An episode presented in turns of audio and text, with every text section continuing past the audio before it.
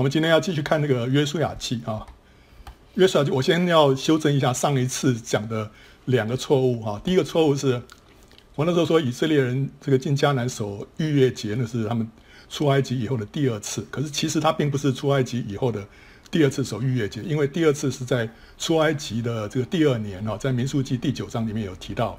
那为什么呢？他们在旷野里面可以守逾越节？他们在旷野里面哪里找来这个面粉跟苦菜？哈，这个我们不知道。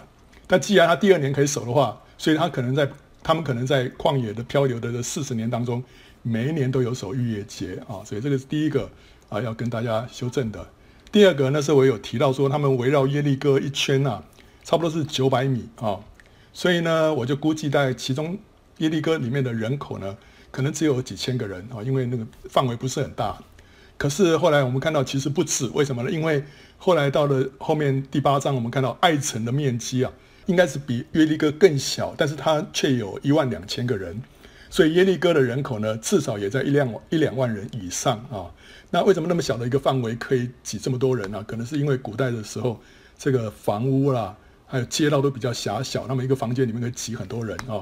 再加上那时候因为碰到战乱嘛，很多周遭的乡村里面的人呢，都挤到城市里面来避难，因为城市有城墙，所以他们挤进来避难，这才会使这个小小的地方呢。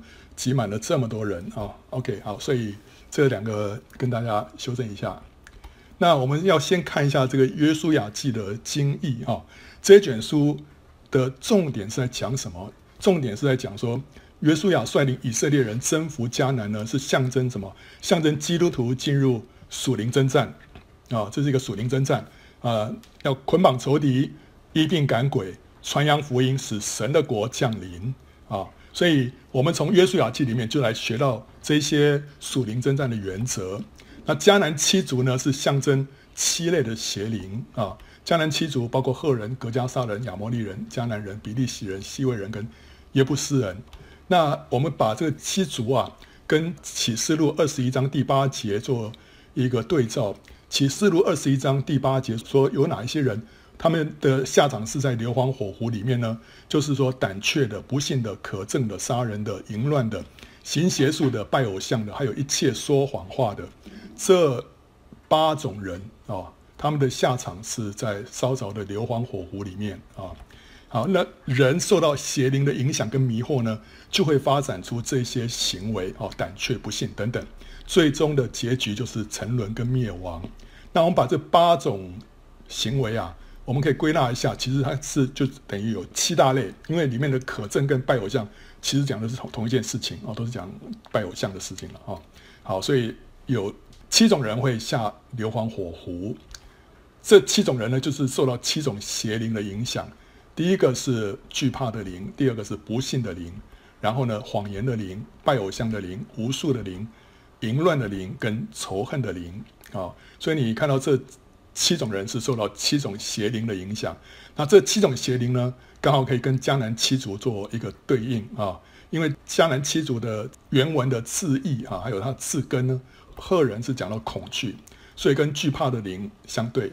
革迦撒人是讲到黏土地的居民，所谓黏土地就是他们的心思意念都在这个可见的这个地上，所以他们不信那个看不见的啊，所以这跟不信的灵是相对的。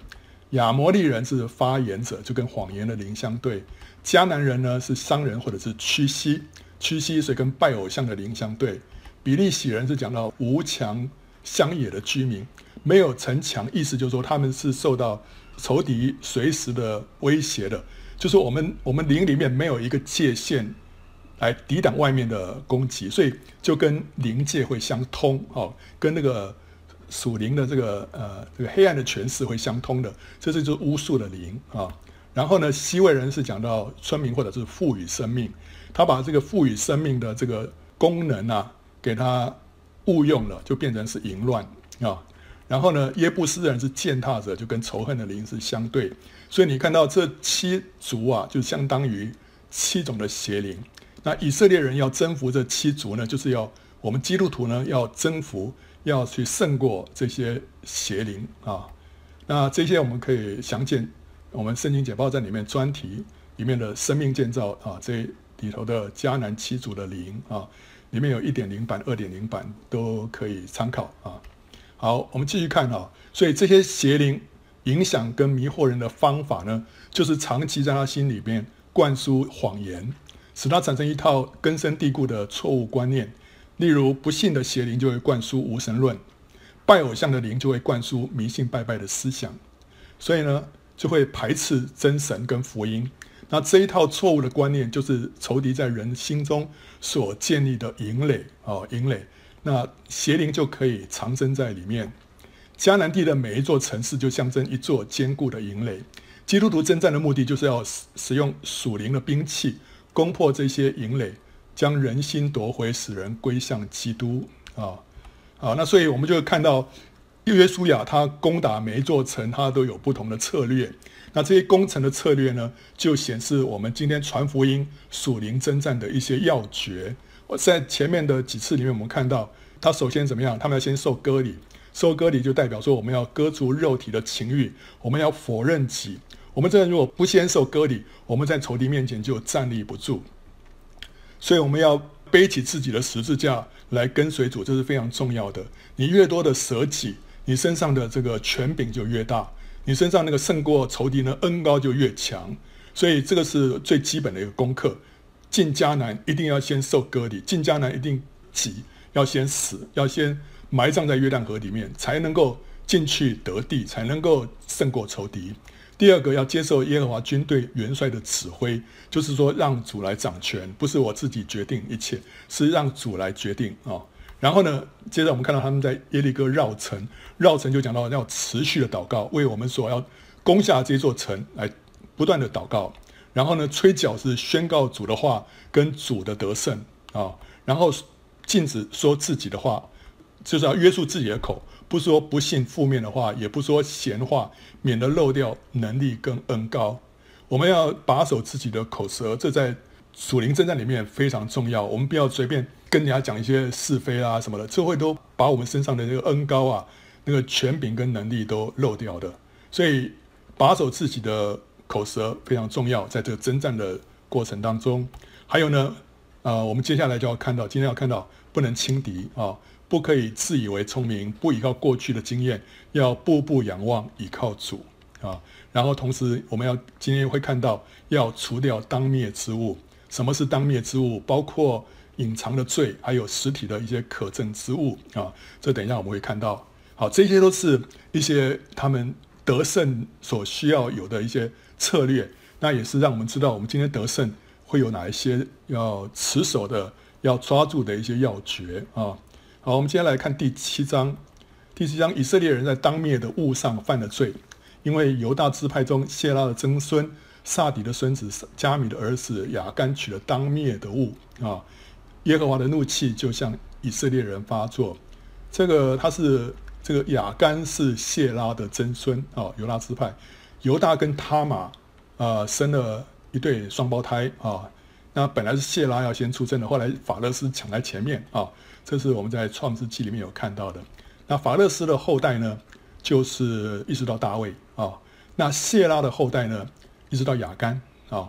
好，那当下约书亚从耶利哥打发人往伯特利东边，靠近伯雅文的爱城去啊。伯特利跟啊爱啊啊，那他说啊，呃，吩咐他们说，你们上去窥探那地，他们就上去窥探爱城。这伯特利跟爱在创世纪里面有出现过。那个时候亚伯拉罕来到迦南地的时候，曾经两度在伯特利跟爱的中间足坛，求告耶和华的名啊。哎，所以这个是对他们的这个。呃，以色列人来说，这个是非常有历史性的一个地方啊。然后他们就回到约书亚那边呢、啊，对他说：“众民不必都上去，只要两三千人上去就能够攻取爱城，不必劳累众民都去，因为那里的人少。”所以他们呃就轻敌了，对不对啊？于是呢，民中约有三千人上那里去，竟在爱城人面前逃跑了。爱城的人击杀了他们三十六人，从城门前追赶他们啊。直到四八零在下坡杀败他们，众民的心就消化如水啊。OK，所以他们这次并没有先求问神呐、啊，就直接去了。那认为说这个 a piece of cake 啊，很小的一件事情，所以结果后来就被杀败了。那约书亚便撕裂衣服啊，他和以色列的长老把灰撒在头上，在耶和华的约柜前俯伏在地，直到晚上。约书亚说：“哀哉，主耶和华，你为什么竟领这百姓过约旦河，将我们交在亚摩利人的手中，使我们灭亡呢？我们不如住在约旦河那边倒好。主啊，以色列人既在仇敌面前转背逃跑，我还有什么可说的呢？迦南人和这一切的居民听见了，就必围困我们，将我们的名从地上除灭。那时你为你的大名要怎样行呢？”啊。然后耶和华就吩咐约书亚说：“起来，你为何这样俯伏在地呢？以色列人犯了罪，违背了我所吩咐他们的约，取了当灭的物，又偷窃，又行诡诈，又把那当灭的放在他们的家具里。所以啊，我们在神的面前，我们常常要祷告啊，对不对？但是有的时候不是祷告的问题，神要他起来啊，起来干什么呢？要对付他们当中的犯罪的问题啊。”所以，有时候是要祷告，有时候要起来对付自己里面的一些问题啊啊！因此，以色列人在仇敌面前就站立不住，他们在仇敌面前转背逃跑，是因成了被咒诅的。你们若不把当灭的物从你们中间除掉，我就不再与你们同在了。你起来叫百姓自洁，对他们说：你们要自洁，预备明天，因为耶和华以色列的神这样说：以色列啊，你们中间有当灭的物，你们若不除掉，在仇敌面前必站立不住，啊，所以要先把当灭的物除掉，才能够胜过仇敌，所以这非常重要，不然的话，呃，一切都都会漏掉啊，一些恩典都会漏掉。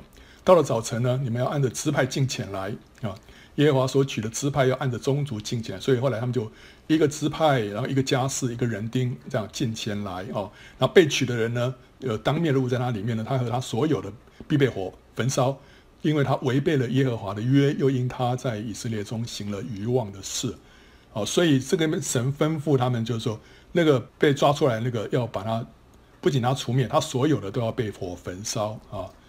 那于是呢，啊，这个约书亚就起来了，按着以色列的支派啊，然后取出犹大支派，后来又取出谢拉宗族，然后呢，到最后取出撒底，撒底的家室里面呢，最后取出了亚干啊。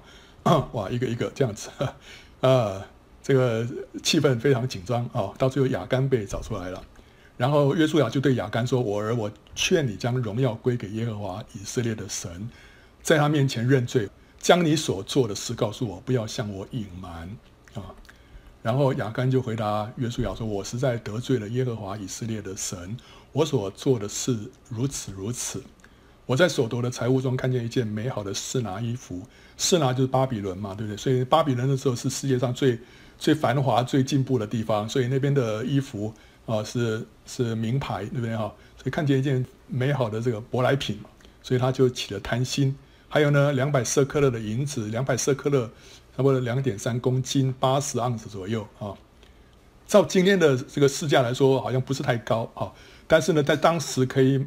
三十色克勒可以买一个奴隶啊，所以可以买六七个奴隶啊。然后呢，一条金子重五十色克勒，五十色克勒零点六公斤，二十盎司啊。这个今天的价格就蛮高了。但是，嗯，在当时不知道怎么样，但是金子是远比银子要贵重了啊。好，我又贪爱这些物件啊，便拿去了。现金藏在我帐篷内的地里，银子在衣服底下啊。好。啊，约书亚就打发人跑到雅干的帐篷里啊，那件衣服果然藏在他帐篷内，银子在底下，他们就从帐篷里取出来，拿到约书亚和以色列众人那里，放在耶和华面前。约书亚和以色列众人把谢拉的曾孙亚干和那银子、那件衣服、那条金子，并亚干的儿女、牛、驴、羊、帐篷，以及他所有的都带到亚割谷去。约书亚说：“你为什么连累我们呢？”今日耶和华必叫你受连累。于是以色列众人用石头打死他，将石头扔在其上，又用火焚烧他所有的。所以亚干他犯罪，连累了以色列人，使三十六个人枉死。所以呢，神就使雅干的家人和他所有的都受雅干的连累，全被除灭啊。说起来也是也是很公平嘛，对不对啊？然后呢，众人在雅干身上堆成一大堆石头，直存存到今日。于是耶和华转意不发他的烈怒，因此那地方名叫雅各谷。雅各就是连累的意思，直到今日啊。OK，好，这里有有个问题啊，什么问题呢？这个在《生命记》里面啊，二十四章第十六节说：“不可因子杀父，也不可因父杀子，凡被杀的都为本身的罪啊。”好，所以呢，亚干犯罪，照理说不应该罚到他的儿女，对不对啊？可是呢，另外在出埃及记二十章里面有说了。不可跪拜那些像，也不可侍奉他，因为我耶和华你的神是忌邪的神，恨我的，我必追讨他的罪，自父及子，直到三四代；爱我的，时候我诫命的，我必向他们发慈爱，直到千代。所以呢，这边又提到一个人犯罪啊，也会连累到他的后代啊、那这两个地方是不是有矛盾？之前就有网友问我这个问题啊啊、好，那这里头的问题到底是什么？第一个是。讲到说不可以因子杀父，不可以因父杀子，这是讲什么？这是讲到犯罪的刑罚。在摩西的律法里面，你如果犯了一个罪的话，你只能罚当事人本身，你不能去诛杀九族哈，这个 满门抄斩是不行的啊。这个谁犯罪就是就是对付谁。但是犯罪除了这个刑罚之外，它还有它的影响。犯罪的影响呢，会影响到他的后代。这个是两个是不一样的。所以一个审判官。他判决一个人只能根据他的罪去判决啊，这个人有罪，但是不能去判他家人有罪啊。但是呢，这个人犯罪之后，他他的犯罪会影响到他的家人。举一个例子，就像大卫，对不对？大卫杀了乌乌利亚，他认罪之后，神免去他的刑罚，但是没有免去犯罪的影响，就是他四个儿子后来死于非命啊。所以一个是犯罪的刑罚，一个是犯罪的影响。根据摩西律法，只有犯罪的人要接受刑罚，但是他的家属呢，难免也会遭到波及。他们可能会承受三种可能的结果：第一个是自然的影响，比方说一个杀人者被处死之后，他的家属呢就因为失去经济支柱而以至于家道中落。这是一个自然的影响，对不对啊？你就不会说是哦，就他受罚，然后其他人就不受影响，不会的，其他人会受到影响。虽然他们其他人没有跟着受罚，但是他们会一定会受到影响。这是一个自然的影响。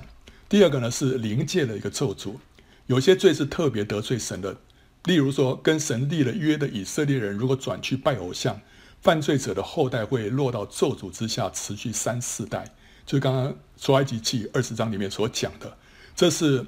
犯罪的影响会有一个灵界的咒诅啊，特别是对那些是呃以色列人要跑去拜偶像的啊。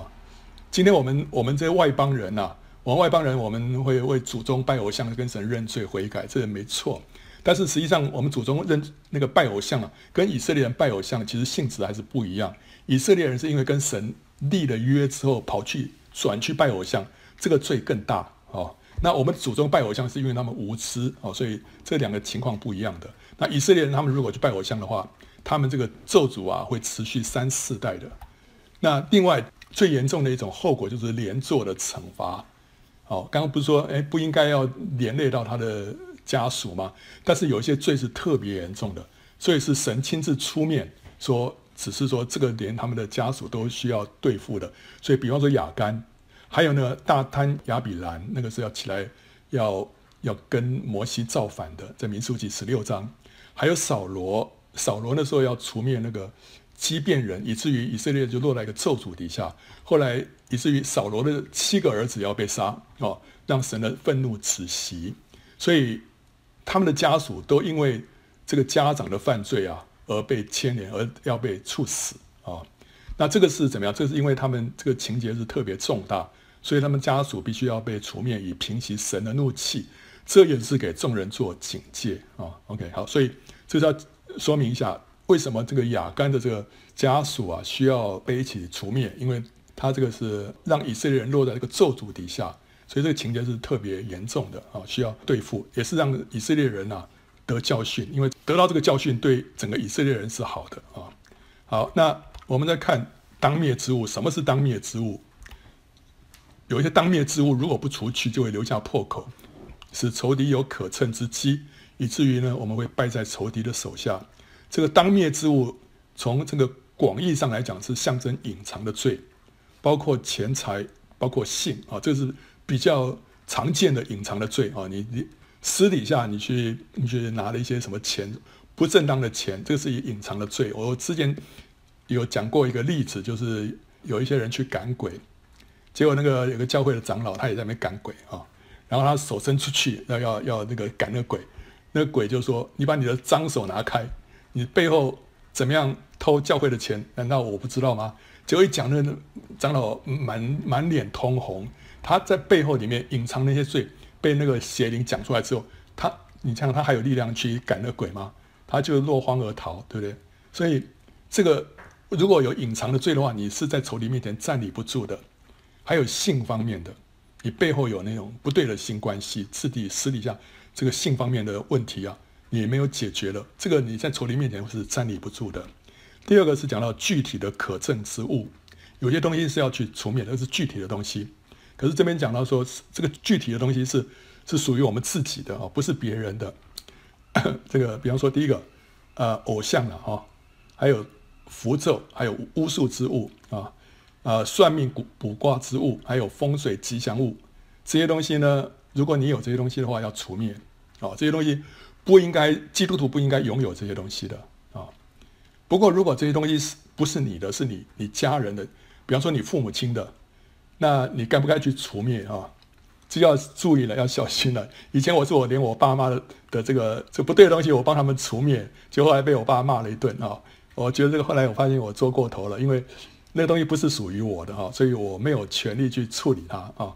好，那所以我们现在讲的是说，属于你自己的东西，你可以决定的这些东西你要除掉啊。那至于别人东西的话，我们基于尊重别人的这个这个原则之下，我们不应该随便去乱动的哈。我们可以祷告，就求主，求主宝血遮盖这一切东西，不让它来影响我，不让它影响我们的家人。你可以用祷告来捆绑那背后的那个仇敌啊。但是呢，你需要那当事人本身心甘情愿把那东西丢掉，那个时候他才可以，你才可以去把那东西丢掉的啊。所以除偶像也是这样子，如果你家人没有同意的话，你随便除偶像没有用的啊，里面的偶像还是在的。另外呢，色情、暴力、妖魔鬼怪的图片。影片、刊物跟摆饰这些东西都要除掉啊！啊，我们 我有一个那个 Line 的群组啊，是我跟我那个国中几个死党的那个群组，我们就四个人啊，四个人。那我们因为每个人是被耳塞一个动物的名字，所以我们从小那个绰号了哈，所以我们就说我们的群组叫动物园啊。好了，那大家就常常在那边他们他们传这些东西了。结果后来呢，呃，我就发现他们常常会传一些这个清凉照片啊。一些这个非常这个呃露骨的一些东西哈、哦，后来我觉得说，身为一个基督徒啊，甚至于还服侍主人，我不应该要接受这些东西，那怎么办呢？后来我就我就想了一个办法哈、哦，我就另外开了一个群组哈、哦，我给它取名叫做这个动物园的这个草食区啊、然后我把原来那个群组呢，把它改个名字叫做动物园的这个肉食区啊、那我就从肉食区里面我就我就退出来了，然后我就。在草食区里面呢，我就邀请他们三个人加入啊，所以他们后来说啊，怎么多了一个草食区？结果怎么回事？我说哦，这本区里面欢迎呃抛一些这个健康的这个题材啊，或者你有什么这个谜语啊，什么东西啊，大家可以放在这边。那至于那些呃比较荤的啊，比较这些有这个呃。清凉的什么东西，你们就放在肉食区，你们自己享用就好。我我只吃草啊，我吃草食区的。他们说这个这个饮食要均衡，我说不用不用不用，我们这个我这样的话，这个很清爽很畅快啊。后来就后来他们就哎，他们也很尊重我了，所以后来后来凡是凡是那些有颜色的，他们就放那个肉食区；如果其他正常的话，放草食区。所以呃这样 OK，但是我里面就觉得非常的喜乐。为什么？因为我们跟这些。有色情的东西就就隔绝了，懂吗？你不你不要觉得你不要觉得说这个是一件好像很小的事情，这对我们来说是很重要的啊！所以我们尽量要跟这些东西当灭之物要除掉啊！妖魔鬼怪的图片，有一个小孩子啊，就是从小就喜欢什么啊？那个叫做吸血鬼，所以他很多东西啊，海报啦，什么这些衣服啦，什么东西一堆吸血鬼的东西，结果后来他真的自己被吸血鬼的邪灵所附！所以这些东西要要特别注意啊，这个不要不要留在我们的这个房间啊、家里面啊。好了，然后呢，异教啊、异端的书籍、音乐，异教包括新世纪运动啊，新世纪运动有很多音乐啊，这些我们都不要啊还有异教习俗里面抵触圣经真理的东西，例如龙的图像啊，这个东西会有一些争议，因为有些人说中国这个龙跟这个圣经里面龙不一样啊什么的啊。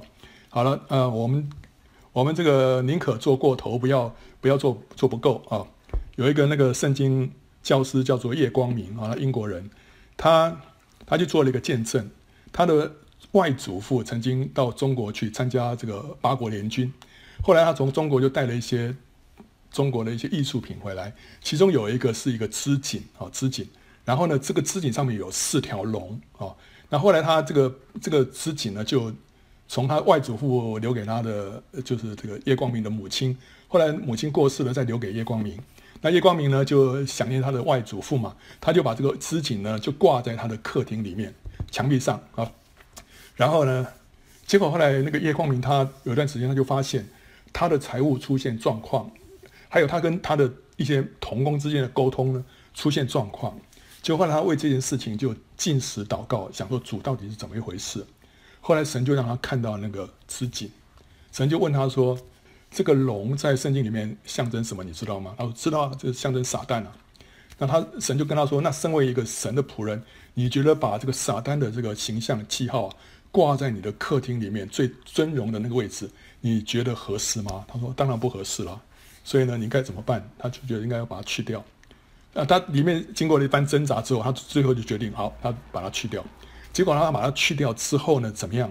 他说他的服饰没有什么改变，但是他发现他服饰的那些收入啊，突然超过 double，就是倍增。在那之后，他的那个他的收入就倍增。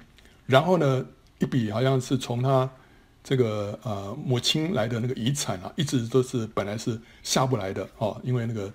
律师的关系，结果后来哎，很顺利的下来，所以他一下子他这这些问题完全都解决，所以他就发现那个龙的那个东西啊，在他家，在他的这个服饰当中形成一个属灵的一个障碍跟咒诅。一旦他把它除去啊，这些问题都豁然开朗，一切都解决了。所以呢，你说嗯，这个真的会有那么重要吗？我们宁可啊，在这些事情上头。比较小心一点啊，因为我也听过其他一些仆人、神的仆人的见证，他们在赶鬼的过程当中，把这些东西哈，哎，注意到这个这个家里面有这些东西啊，把它除去之后，这个家里面的属灵的空气完全改变，啊，所以这个是我们可以注意的当灭之物啊。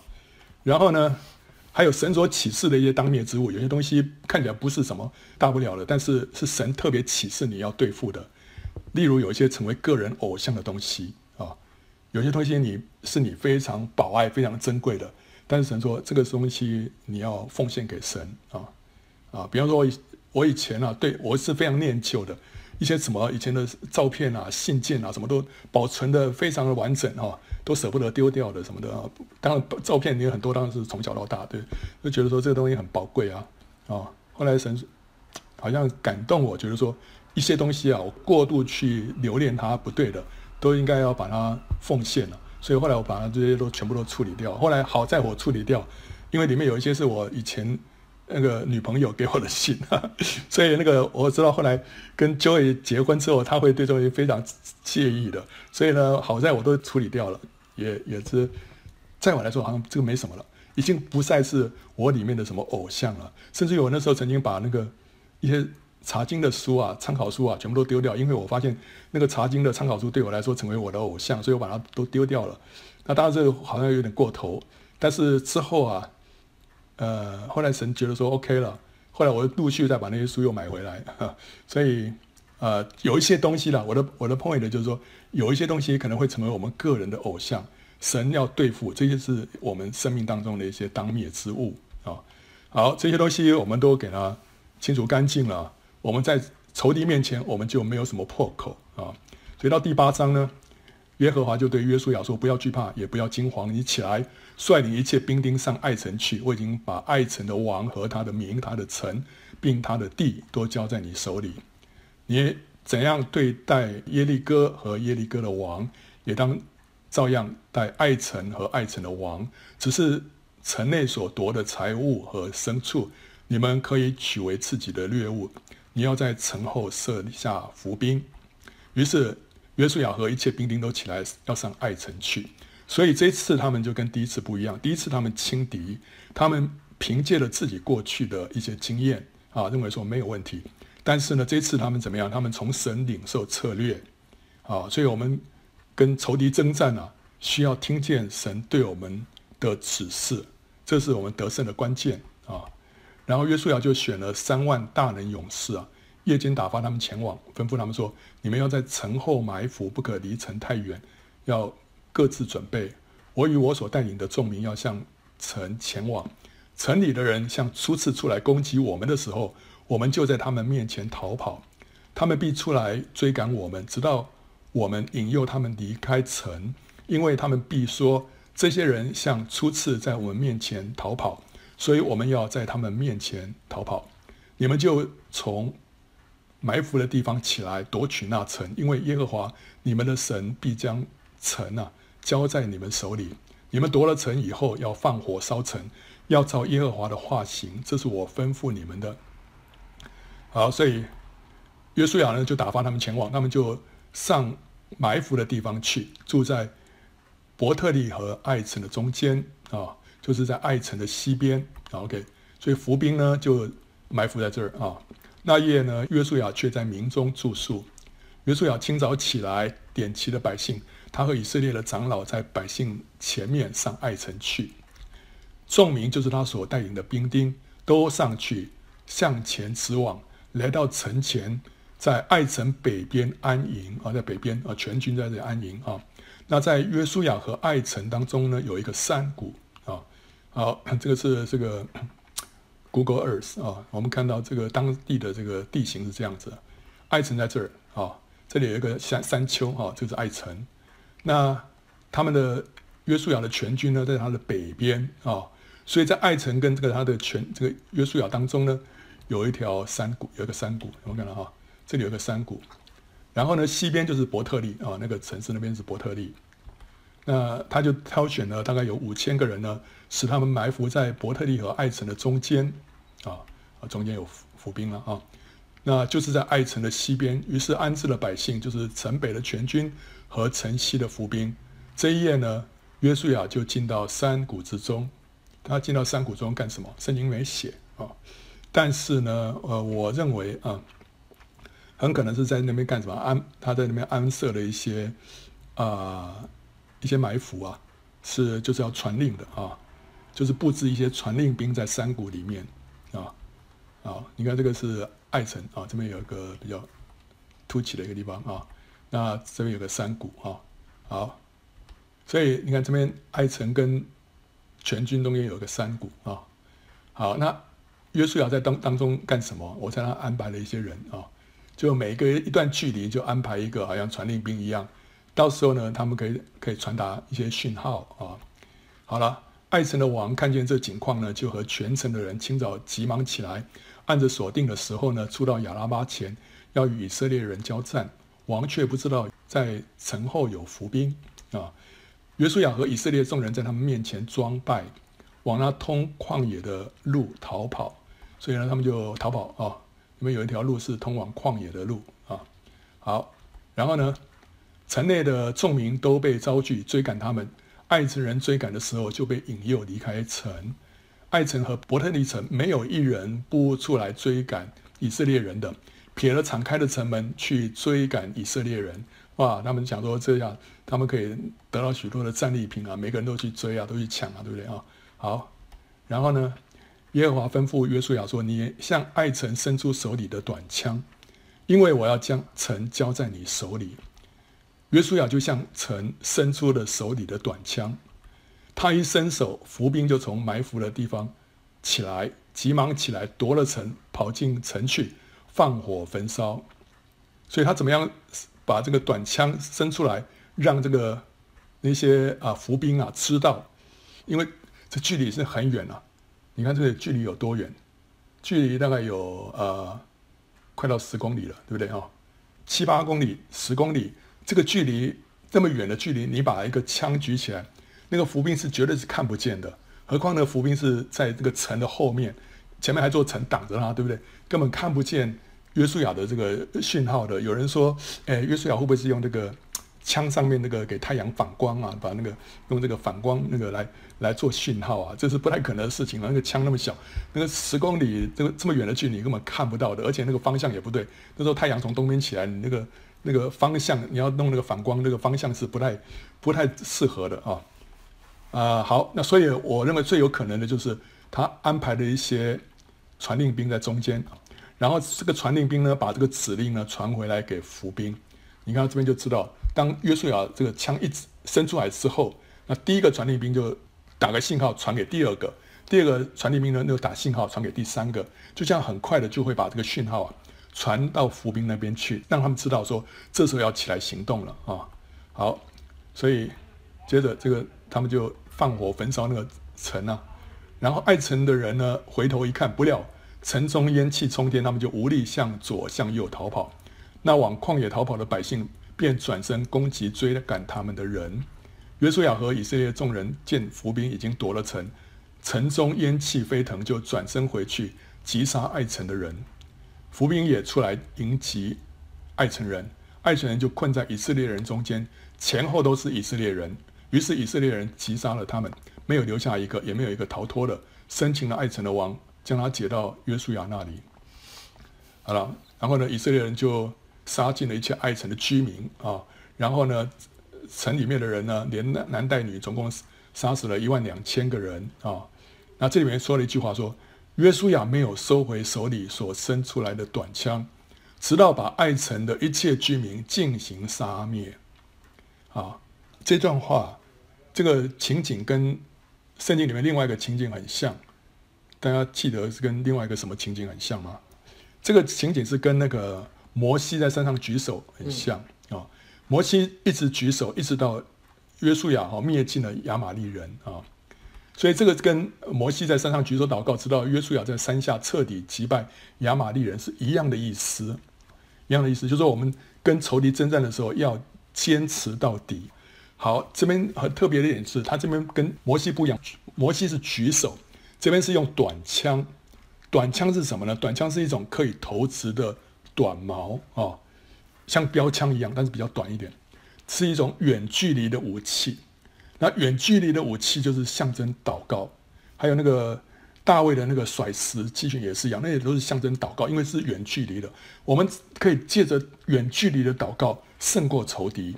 所以这这种远距离的武器呢，是象征祷告；近距离的肉搏战用的刀，那个是象征圣灵的宝剑是什么？神的道啊。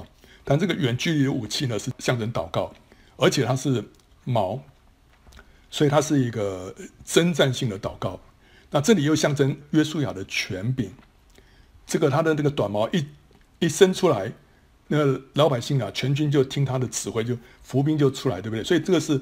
这个短毛是约书亚的权柄的象征，所以这个是这个祷告是代表什么？是代表带着权柄的征战性祷告啊！所以这个祷告不是普通的祷告，是带着权柄的征战性祷告。这里告诉我们一个很重要的功课是什么？得胜仇敌的秘诀之一，就是要持续的使用权柄式的祷告，不是普通的祈求，要用权柄式的祷告才能够胜过仇敌。那这两者有什么差别？祈求式的祷告就说：“主啊，求你拯救我的父母、兄弟姐妹，让他们快快得救。”我们会常常这样祷告，对不对？好，这个叫做这个是祈求式的祷告。那权柄式的祷告是什么？就是不这样祈求了。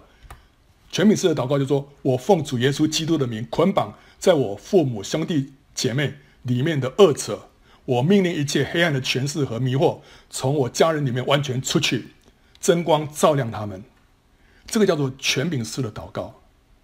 当你用全柄式的祷告，你天天用全柄式的祷告的时候，会有一件事情发生，就是像约书亚一样，伸出手里的短枪，一直到仇敌都灭尽。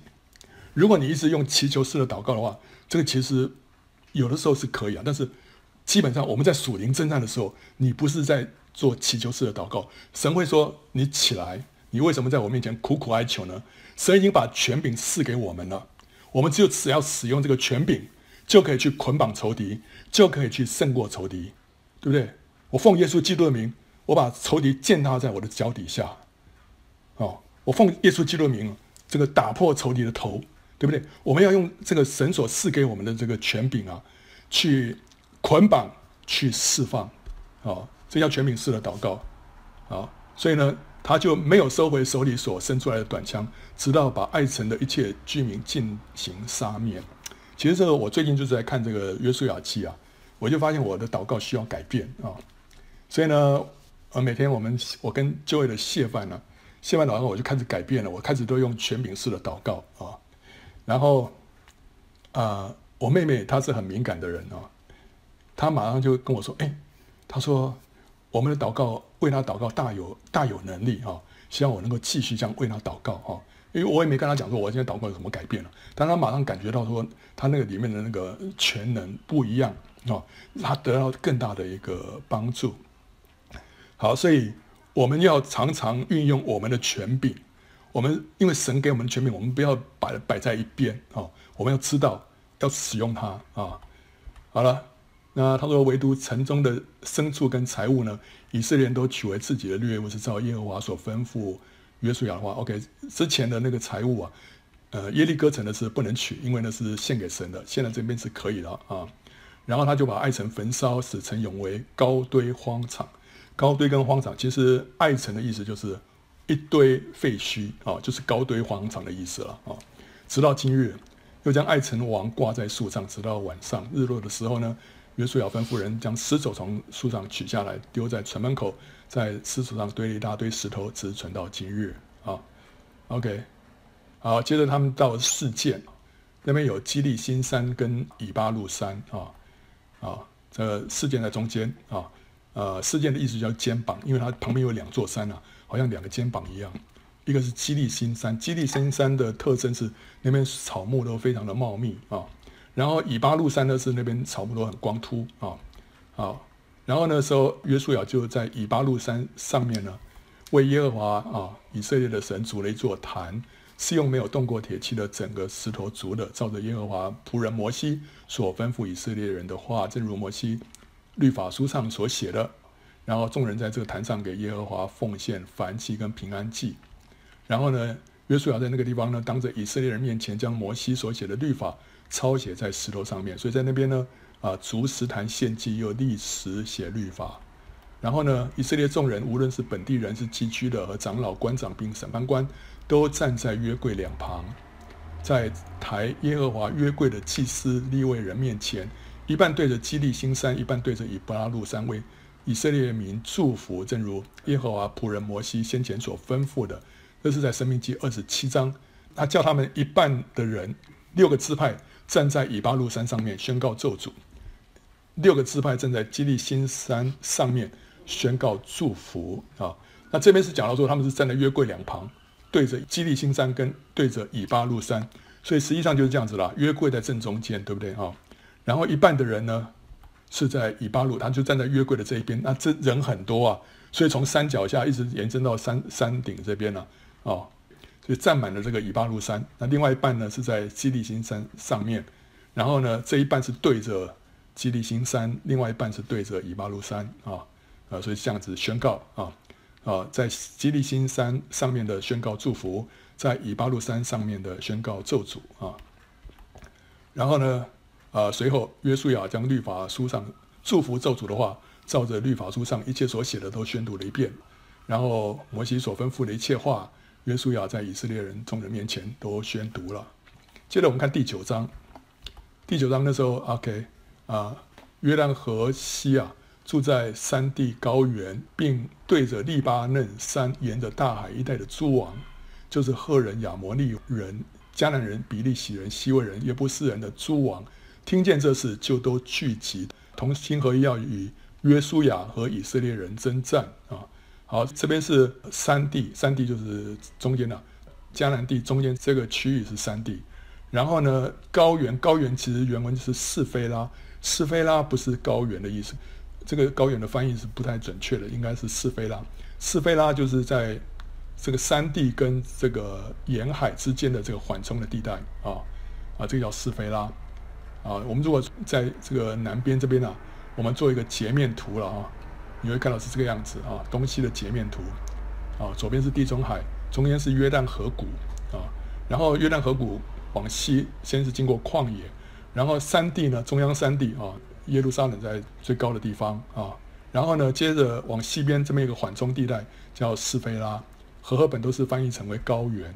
啊，然后让人产生误解啊，其实是是这个整个这个山坡地这个地方了啊，然后呢是沿海的平原，东边呢是外约旦山脉，OK，好，所以意思就是说约旦河西岸的这些。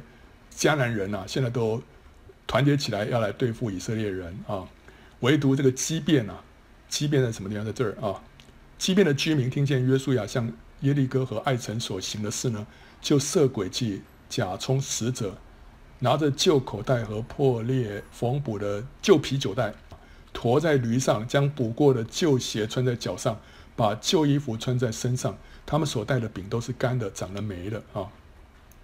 他们到了吉甲营中见了约书亚，对他和以色列人说：“我们是从远方来的，现在求你和我们立约。”以色列人对这些七位人说：“啊，只怕你们是住在我们中间的，若是这样，怎么能和你们立约呢？”他们对约书亚说：“我们是你的仆人。”啊，约书亚问他们说：“你们是什么人？从哪里来的？”这些人就骗约书亚了，说：“哦，仆人是从极远之地而来，是因听见。”耶和华你神的名声和他在埃及所行的一切事，并他向约旦河东的两个亚摩利王，就是希实本王西宏和在亚斯他路的巴珊王噩一切所行的事，我们的长老和我们那地的一切居民对我们说：你们手里要带着路上用的食物去迎接以色列人，对他们说：我们是你的仆人，现在求你们与我们立约，我们出来。要往你们这里来的时候，从家里带出来的这饼还是热的，看啊，现在都干了，长了霉了。这皮酒袋，我们盛酒的时候还是新的，看啊，现在已经破裂。我们这衣服和鞋，因为道路甚远，也都穿旧了。以色列人受了他们的食物，并没有求问耶和华。啊，OK，所以这边又是个失误了，没有求问神。于是耶约书亚和他们讲和，与他们立约，容他们活着。会众的首领也向他们起誓，以色列人与他们立约之后，过了三天，才听见他们是近邻，住在以色列人中间的啊。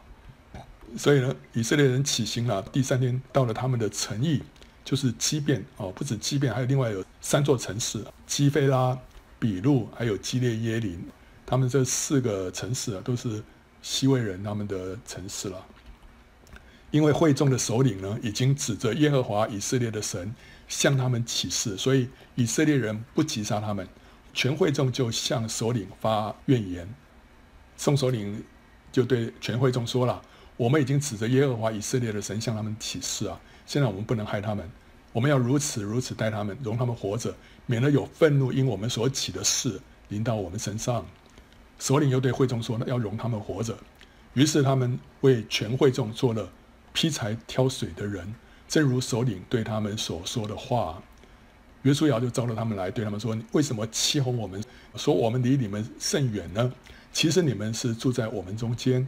现在你们是被咒诅的，你们中间的人必断不了做奴仆，为我神的殿做劈柴挑水的人。”啊！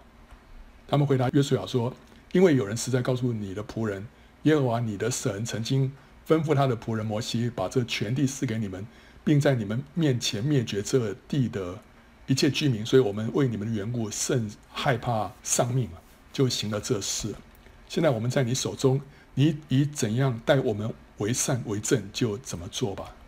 于是约书亚这样待他们，救他们脱离了以色列人的手，以色列人就没有杀他们。当日约书亚使他们在耶和华所要选择的地方，为会众和耶和华的坛做。劈柴挑水的人，直到今日。OK，这批人后来叫什么？后来叫做尼提宁啊。尼提宁就是殿役的意思。当然，这个尼提宁可能还不只是基遍人的后代，可能还包括他们以色列人从从外族里面啊掳来的一些俘虏的后代，他们都都把他啊在圣殿里面啊做这个劈柴挑水的啊，有可能可能是这样，但是主要还是以这个基遍人的后代为主啊，因为。当时就是讲清楚，他们就是要做这样的工作，好，那这批人是我们来观察一下啊，啊，欺骗人，他们欺骗了以色列人，其实他们也是出于信心，对不对啊？他们其实跟喇合一样啊，就相信说神已经把迦南地赐给以色列人了，所以这批人其实也是有信心的人啊。那喇合欺骗了约利哥王，那欺骗人是欺骗了以色列人，两者都是借由欺骗保住了自己的生命，但是因为欺骗的对象不同，喇合呢就蒙祝福，欺骗人是遭咒诅啊。虽然都是都是存活了啦，但是存活之后的命运，喇合后来成为大卫的先祖。那这个畸变人呢，是在劈柴挑水啊。约书亚记十一章十九节到二十节那里面说到说，说除了畸变的西魏人之外，没有一城与以色列人讲和的，都是以色列人征战夺来的。因为耶和华的意思是要使他们的心理刚硬，来与以色列人征战，好叫他们尽被杀灭，不蒙怜悯，正如耶和华所吩咐摩西的。所以这个其他所有的城邑没有跟以色列人讲和了，为什么呢？因为神让他们心里刚硬。那反过来讲，基遍人呢，神没有让他们心里刚硬，对不对？所以可见是神没有使基遍人的心刚硬，以至于他们得以存活。他们就像是雅各一样，虽然天性诡诈，可是却有一个可取之处。那他们又像是可拉的后裔，在神的烈火的审判之下劫后余生。都是因为神的怜悯，对不对？你所以你看到欺骗人身上可以显示出神神的怜悯临到他们，让他们没有刚硬，对不对啊？虽然他们很诡诈是没错，但是呢，他们的信心还是神所喜悦的。然后呢，他们的命运呢，他们又觉得他们自己像是可拉的后裔一样，本来是该死的，但是神的怜悯让他们存活下来。那虽然。这个基遍人用欺骗的手法跟以色列人立约啊，可是神却尊重这个约，以至于后来扫罗王大发热心，企图除灭基遍人，却招来神的愤怒，降下三年的饥荒，是在撒母耳记下二十一章第一节里面所提到的啊。那神为基遍人伸冤呢，可见是怎么样呢？可见基遍人是履行他们的约，对不对？他们忠心在神的居所劈柴挑水，是扫罗破坏的这个约。啊、那神为畸变人伸冤，必然会使畸变人感恩，知道神也眷顾这一群在以色列当中最卑贱的人，对不对？不然的话，扫罗好像杀灭了这些畸变人啊，就好像是人就是踩死了一群蚂蚁一样，没有人关心呐、啊，对不对？就最卑贱的人嘛。但是神却是顾念他们，所以后来神降下饥荒啊。来管教以色列人啊，因为以色列人做了一件不对的事情，对不对？那欺骗人会发现说，哇，神居然为了他们哈，这个这样管教以色列人，他们心里头会心存感恩，对不对啊？好，我们后来发现哈，在以斯拉记里面发现，第一批被掳归回的人当中呢，就有什么尼提宁和所罗门仆人的后裔，共三百九十二名。好，这是第一批。八十年之后，以斯拉。他们归回的时候，以色列又按名指定了两百二十个尼提宁，跟他一同归回。这是很特别的一件事情。为什么？因为这些人回到圣地啊，他们的身份什么还是一样，做殿役啊。尼提宁归回之后，他们的身份仍旧是殿役，在圣殿里面劈柴挑水，但是他们却愿甘愿回去，在神的殿中做最卑微的工作。他们大可以不必回去，他们到了。巴比伦啊，其实就是翻身了，对不对？他们跟以色列人等于是平起平坐了，对不对？以色列人跟他们之间没有什么特别优越啊，这个叫做穷人翻身，对不对啊？所以这些这些尼提宁啊，基遍的人的后裔啊，到了巴比伦其实就是穷人翻身了，对不对？但他们却宁可回去耶路撒冷去做做奴隶，这是一件很奇怪的事情，对不对？他们的心其实就像可拉的后裔一样，说：“我羡慕可想耶和华的愿语啊，在你的愿语住一日，甚至在别处住千日。宁可在我神殿中看门，不愿意住在恶人的帐篷里。”这些基遍人的后裔啊，他们后来因为在神的殿里面服侍嘛，然后他们因为在住在以色列当中，他们其实也渐渐的都被被同化，他们就是他们的思想。心思啊，开始就认识神是怎么样的一位神，而且经历到神那样的保护他们、拯救他们，对不对啊？以至于他们后来被掳到巴比伦去，他们还是情愿回来，继续在神的殿中劈柴挑水，这个是这是一件很可贵的事情啊。所以以斯拉他那时候带回耶路撒冷里面有许多的金器银器啊，是要献到献给这个圣殿用的啊。在这些金银器皿当中，他特别提到说有上等光铜的器皿两个，然后呢，宝贵如金呢、啊。这个就是什么？这这是铜，但是呢，它们的价值跟金一样。为什么？因为它是上等的光铜，就是被被研磨、被抛光的，非常的亮的，亮到一个地步啊，就是说它的价值跟金子是一样。这就代表这些什么归回的尼提宁，他们的身份好像铜一样，比不上祭司跟利未人。祭司像是金，利未人像是银，对不对？他们是铜。可是他们却是生命美好，为什么被研磨得非常的光亮？他们渴慕爱主，以至于在神的眼中，他们宝贵如金。